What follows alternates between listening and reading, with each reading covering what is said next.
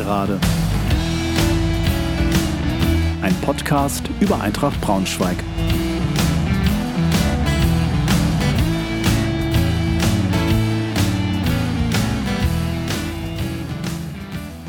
Hallo und herzlich willkommen zur 56. Folge der Gegengerade.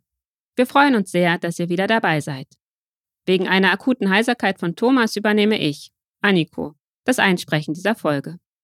Heute gibt es eine Nachschau zum 23. Spieltag, unser Auswärtsspiel beim 1. FC Nürnberg, inklusive der Eintracht DNA-Auswertung der Partnerwebseite blaugelbedatenwelt.com, sowie einen Ausblick auf das nächste Heimspiel am Sonntag, 7.3. gegen Sandhausen. Zudem gibt es einen Kommentar von mir zu der öffentlich geführten Auseinandersetzung zwischen den Ultras und dem Verein, wobei ich auch im Namen von Thomas spreche.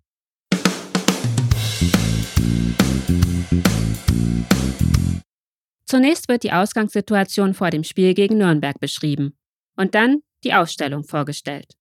Nach einem Bericht über die wichtigsten Spielereignisse zieht Thomas anschließend ein Fazit und macht sich an eine Analyse des Spiels. Im Anschluss wird euch die Bewertung des Spiels aus Sicht der Eintracht DNA, unserer Partnerwebseite blaugelbedatenwelt.com vorgestellt.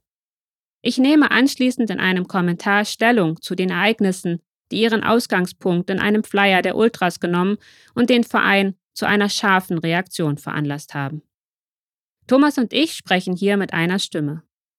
Danach kommt Thomas darauf zu sprechen, was ihn nachdenklich, aber auch hoffnungsfroh stimmt. Anschließend gibt es einen Ausblick auf das nächste Spiel gegen Sandhausen und zum Abschluss ein paar Gedanken des Tribünentrainers hierzu.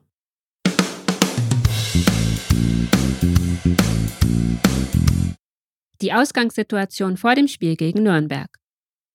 Nürnberg ist mit 26 Punkten Zwölfter. In den letzten fünf Spielen gab es zwei Siege und drei Niederlagen. Eintracht ist mit 20 Punkten Tabellen 16. In den letzten fünf Spielen gab es zwei Siege und drei Niederlagen.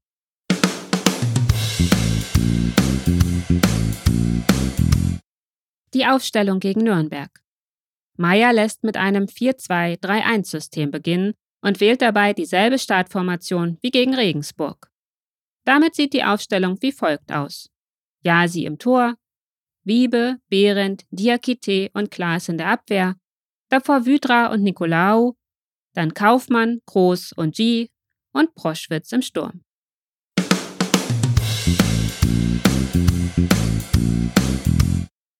Dann mal hinein in die erste Halbzeit gegen Nürnberg. Zweite Minute. G kommt nach einer Flanke von Wiebe frei zum Kopfball, setzt diesen aber links am Tor vorbei. Zehnte Minute. Nach einer Ecke von Nürnberg landet der Ball im Tor der Eintracht. Der Treffer wird aber nach Überprüfung durch den VAR wegen einer Abseitsstellung nicht gegeben. 13. Minute. Strittige gelbe Karte für Wydra.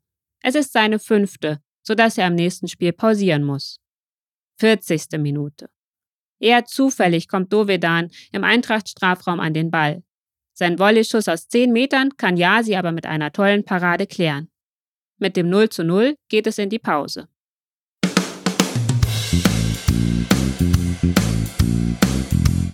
Die zweite Halbzeit. 55. Minute.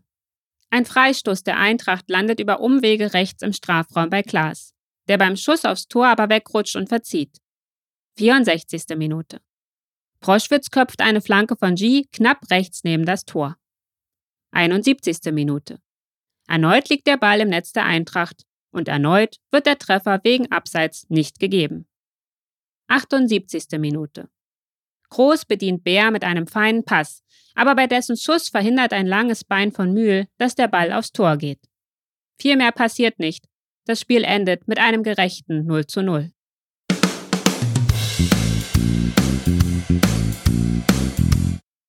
Das Fazit. Eine unansehnliche Partie endet konsequenterweise mit einem 0 zu 0. Eintracht stand solide in der Defensive, hatte aber offensiv erneut viel zu wenig anzubieten. Es spricht Bände, dass Nürnbergs Keeper Matenia nicht ein einziges Mal einen Ball parieren musste.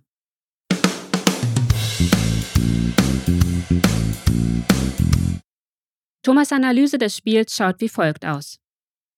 So leid es mir tut, So richtig viel gibt es bei diesem Spiel, das auf äußerst überschaubarem Niveau gespielt wurde, nicht zu analysieren.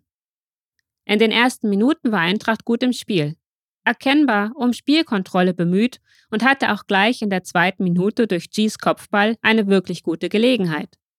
Das Spiel verflachte dann aber schnell.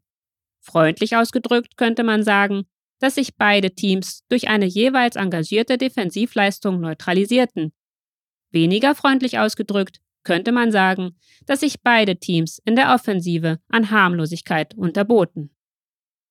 Beide Teams hatten im Spielverlauf gewisse Druckphasen. Nürnberg zum Ende der ersten Halbzeit hin, Eintracht nach etwa einer Stunde. Außer einer richtig guten Chance von Bär aus der 78. Minute, da hatte der Club sich allerdings schon wieder freispielen können, sprang nicht viel dabei heraus. Ein bisschen Glück für Eintracht, dass gleich zwei Tore der Nürnberger wegen Abseits zu Recht nicht anerkannt wurden. Viel nachdenklicher stimmt aber, dass Torwart Matenia nicht einmal einen Schuss der Eintracht abwehren musste. Grundsätzlich ist Eintracht deutlich darum bemüht, konstruktiv das Spiel aufzubauen, auch wenn immer mal wieder mit langen Bällen operiert wird, was weiterhin so gut wie gar nicht funktioniert. Und im letzten Drittel ist Eintracht einfach noch zu harmlos, weil es an Präzision fehlt. Der berühmt-berüchtigte letzte Pass kommt nicht an. Und im Gegensatz zum Spiel gegen Regensburg fehlte es an Effizienz. G hätte bereits in der zweiten Minute mit seinem Kopfball die Braunschweiger Führung erzielen können. Vielleicht wäre es gut gewesen, Kobi nochmal zu bringen. Bisher hat er eigentlich immer für einen gewissen Schwung gesorgt, wenn er eingewechselt wurde. Meier ließ ihn aber 90 Minuten auf der Bank schmoren. Vom Einsatz her kann man dem Team keinen Vorwurf machen. Die kämpferische Leistung war an diesem Tag über jeden Zweifel erhaben. Und nehmen wir mal als weitere positive Erkenntnis mit, dass die Defensive mittlerweile weitgehend stabil steht und ja, sie in den wenigen brenzlichen Situationen zur Stelle war. Hervorzuheben in diesem Spiel ist sicher Diakite, bei dem die Nürnberger Angriffsversuche meistens versandeten. Er und Behrendt bilden mittlerweile ein sehr gutes Duo in der Innenverteidigung und haben gemeinsam viel dazu beigetragen, dass hinten zumindest die Null am Ende Bestand hatte.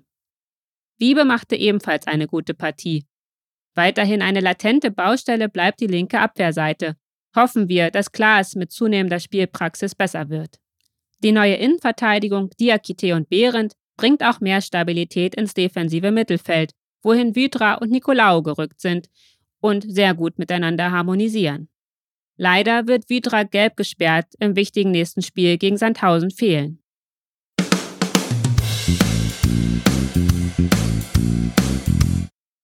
Die Eintracht-DNA. Die Datenanalyse-Website blaugelbe-datenwelt.com erstellt für uns nach dem Spiel eine Analyse der sogenannten Eintracht-DNA. Als Eintracht-DNA werden die Kernelemente bezeichnet, die wir Fans gerne von unserem Team sehen wollen, weil wir uns mit dieser Art des Fußballs in Braunschweig identifizieren. Dieser setzt sich aus vier Elementen zusammen. Erstens Teamarbeit, wie zum Beispiel gewonnene Defensivduelle. Zweitens der Kampf, zum Beispiel gewonnene Zweikämpfe. Drittens das Raubtier, zum Beispiel Schnelligkeit oder auch Balleroberungen. Viertens ein Schuss Zauber, intelligente Pässe oder auch erfolgreiche Dribblings sollen uns begeistern. Bei der späteren Auswertung werden diese Kriterien unterschiedlich gewichtet. Teamarbeit und Kampf sind wichtiger als das Raubtier und das Raubtier wiederum wichtiger als der Zauber. Ein Link zur Website findet ihr in den Show Notes dieser Folge.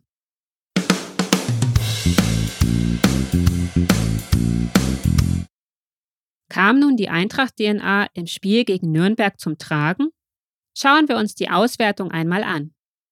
Teamarbeit. Die Eintracht ist ein paar Kilometer weniger gelaufen als der Club.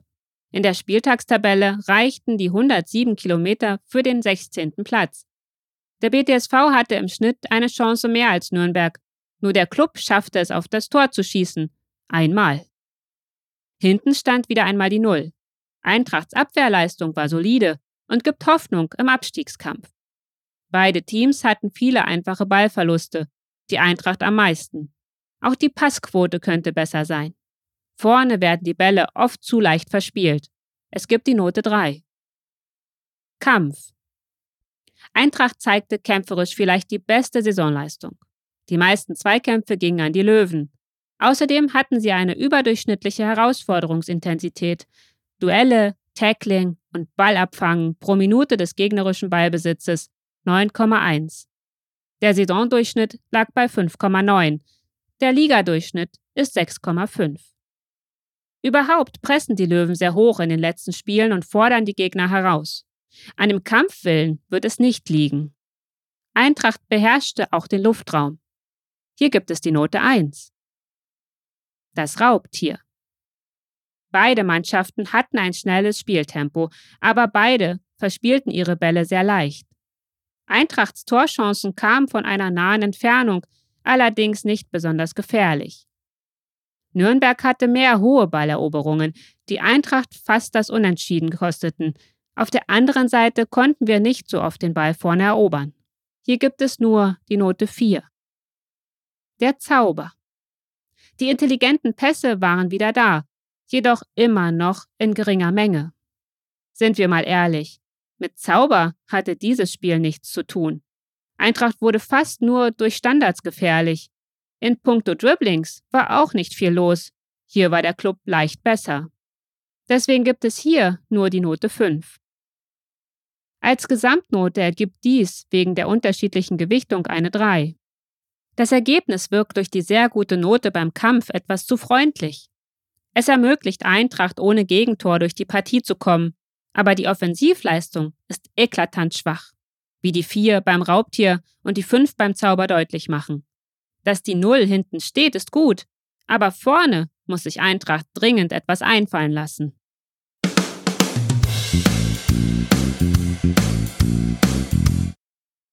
Ein Kommentar von mir zu den Ereignissen, die ihren Ausgangspunkt in einem Flyer der Ultras genommen und den Verein zu einer scharfen Reaktion veranlasst hat. Hierbei sprechen Thomas und ich eine Stimme. Ich werde häufig gefragt, warum ich Fußball liebe. Warum liebe ich es, ins Stadion zu gehen, meine Mannschaft anzufeuern, mit anderen zu schreien, zu pöbeln, Lärm zu machen, zu leiden, aber auch zu feiern. Es ist die Faszination dieses Sports, die Menschen zu einer Gemeinschaft macht. Gleich unter Gleichen. Verbunden in Eintracht, in Tradition. Da steht der VW-Werker neben dem Funktionär, die OP-Schwester neben der Ärztin, der hetero-Familienvater neben der lesbischen Kindergärtnerin. Alle verbunden durch eines. Die Mannschaft, die unten auf dem Platz steht und für den Verein, den alle lieben, alles gibt. Eine große Familie. Wie in jeder Familie gibt es mal Unstimmigkeiten, Unzufriedenheit und die Zeiten sind nicht immer rosarot und Sonnenschein. In diesen Zeiten zeigt sich, was diese Familie gemeinsam schaffen kann. Dazu gehört eine gute Kommunikation, ein Verständnis füreinander. Gemeinsam für eine bessere Eintracht forderten die Ultras und richteten sich mit einem Flugblatt, das in der Löwenstadt verteilt wurde, an die Eintracht-Fans. Mit Fragen formulierten sie die Dinge, die für sie quer liegen in unserem Verein. Sie prangern ein Kommunikationsproblem an. Mangelndes Verständnis für die Interessen der Fans fordern, dass alle gemeinsam an einem Strang ziehen sollen. Gefolgt wird dies von etwas, was man aber kaum als ein gemeinsam Fans und Verein sehen kann. Was folgt, ist eine Aufforderung zum Angriff, eine Aufforderung dazu, seinem Unmut freien Lauf zu lassen. Nichts anderes als die Erstürmung des Kapitols. Ein Brandbrief, der auch zu einem Brandbeschleuniger werden kann. Gemeinsam ist anders. Es mag eine Vorgeschichte gegeben haben, aber das wäre Spekulation. Die Antwort des Vereins ließ nicht lange auf sich warten. Ein Statement mit einer direkten Ansprache an die Ultras. Eine Ansprache, die das komplette Präsidium des BTSV der Aufsichtsrat und die Geschäftsführung der Eintracht Braunschweig GmbH Co. KGaA unterzeichnet haben. Was im ersten Moment wie ein Rechtfertigungsschreiben klingt, ist im zweiten Lesen eine spitz formulierte Antwort an die Ultras. Der Ton ist anders. Er ist betroffen, aber auch stark. Eine Sichtweise, die ich teile, denn nein, liebe Ultras, mit eurem Brandbrief sprecht ihr nicht für mich.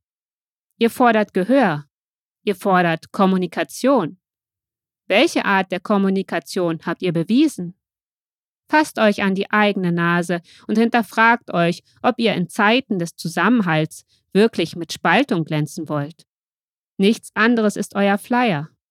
Ein gemeinsam Propagieren, welches eigentlich ein Wir gegen Sie ausdrückt.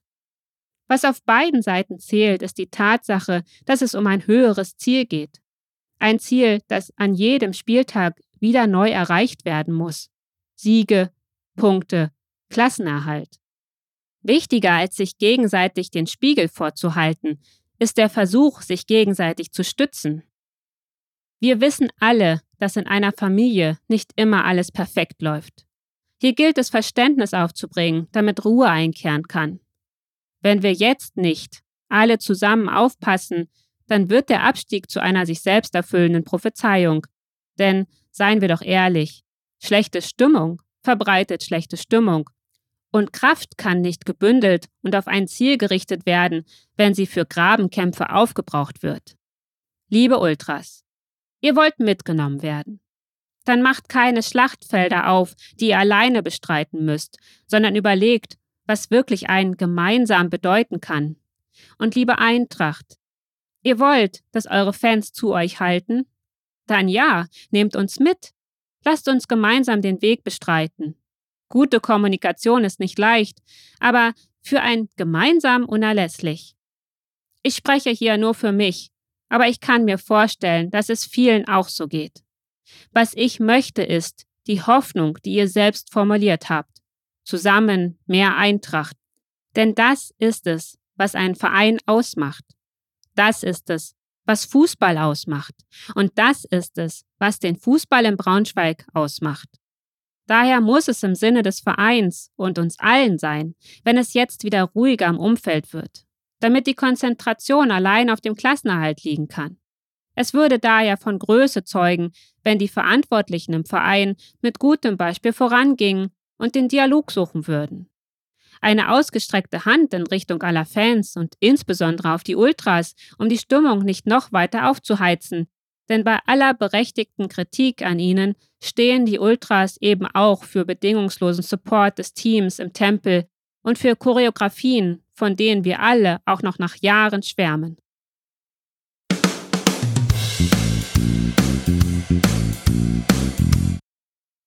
Was Thomas nachdenklich stimmt. Eintracht steht unter Druck. Sportlich sowieso. Aber jetzt noch im Inneren. Das Verhältnis der Ultras zum Verein ist gestört. Und das ist irgendwie bezeichnend für die Situation. Lange haben wir herablassend auf die Dauerfehde zwischen Ultras und Martin Kind in Hanoi geschaut. Und jetzt das. Geisterspiele tragen nicht gerade zur emotionalen Verbundenheit bei. Aber wie auch im täglichen Leben gilt, Arschbacken zusammenkneifen und durchhalten. Es nützt keinem etwas, wenn er sich im Recht wähnt und wir am Ende in Zwietracht absteigen. Was Thomas hoffnungsfroh stimmt. Es kommt ein Heimspiel und damit die Chance auf drei Punkte. Wenn wir in der Offensive wieder wie gegen Regensburg effizienter werden, dann sind diese drei Punkte allemal drin. Im Gegensatz zum Rest der Eintrachtwelt gibt es bei den Spielern nämlich ganz offensichtlich tatsächlich noch ein Team Spirit. Moral, Einstellung und der Wille stimmen. Und das kann in diesen unruhigen Zeiten am Ende den Ausschlag geben. Bei allem, was mich nicht zufriedenstellt, was das angeht, hat Trainer Meyer ganz offensichtlich Vorbildliches geleistet.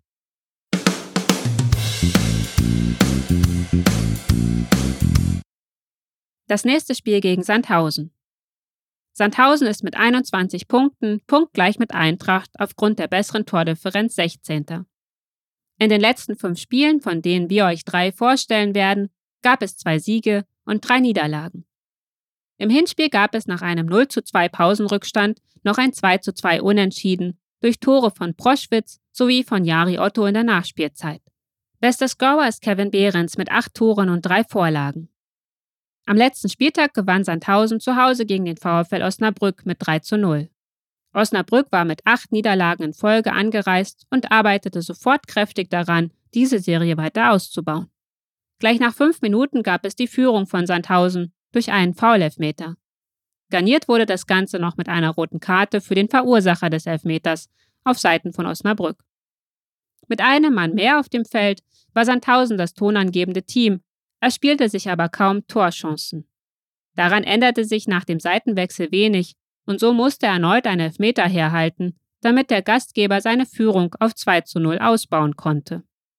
Osnabrück, bis dahin kaum aus der eigenen Hälfte gekommen, ging nun aufs Ganze und schaffte es trotz Unterzahl, die Gastgeber unter Druck zu setzen. Sandhausen überstand aber alle Angriffsbemühungen, konnte am Ende noch einmal auf 3 zu 0 nachlegen und verschoss anschließend sogar noch einen weiteren Elfmeter. Im Spiel davor unterlag Sandhausen auswärts beim SC Paderborn mit 1 zu 2. Die Gäste begannen engagiert und gingen auch nach einer Viertelstunde mit 1 zu 0 in Führung. Diese war durchaus verdient, aber ab Mitte der ersten Hälfte steigerte sich Paderborn und erzielte in der 36. Minute den Ausgleich. In einem durch Kampf und wenig Torraumszenen geprägten Spiel schlug Paderborn in der Schlussphase der Partie ein weiteres Mal zu, auch wenn Sandhausen nochmal versuchte, Druck aufzubauen. Allzu viel passierte nicht mehr, und so musste der Gast die zu diesem Zeitpunkt dritte Niederlage in Folge hinnehmen. Davor verlor Sandhausen zu Hause gegen den KSC mit 2 zu 3. In einer abwechslungsreichen Partie fand der KSC nur wenig Mittel gegen eine massierte Defensive der Gastgeber, waren aber wie üblich bei Standards brandgefährlich. Doch es war Sandhausen, das nach einem konsequent zu Ende gespielten Konter einer 30. Minute mit 1 zu 0 in Führung ging. Sowohl in dieser als auch in einer weiteren Szene zehn Minuten später machte die Defensive des KSC einen wenig soliden Eindruck, sodass Sandhausen die Führung auf 2 zu 0 ausbauen konnte. Eine eigentlich komfortable Führung, aber der KSC kam nach dem Seitenwechsel hellwach aus der Kabine und erzielte direkt nach Wiederanpfiff den Anschlusstreffer. Der Gastgeber bekam jetzt keinen Zugriff zum Spiel mehr und prompt glich der KSC in der 53. Minute aus. Vereinzelt gelang es Sandhausen danach, offensiv etwas anzubieten. Spielbestimmend blieb aber der KSC, der die Hintermannschaft des SVS immer wieder in Verlegenheit brachte und verdient in der 76. Minute den Siegtreffer der Partie markierte.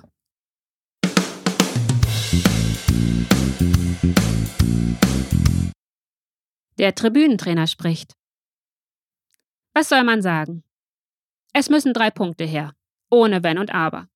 Sandhausen spielt wie Eintracht zuletzt in einem 4-2-3-1-System und kann durchaus Druck aufbauen. Aber mit einer konzentrierten Abwehrleistung sollten wir das Team in Schach halten können.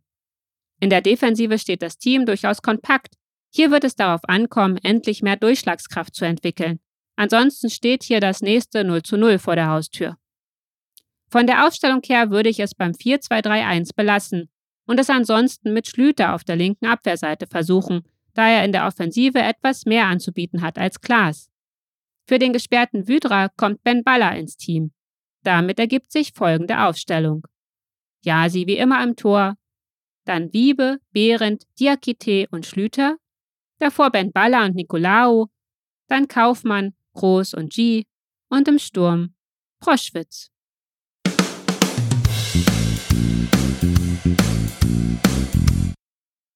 Das war's auch schon wieder für heute.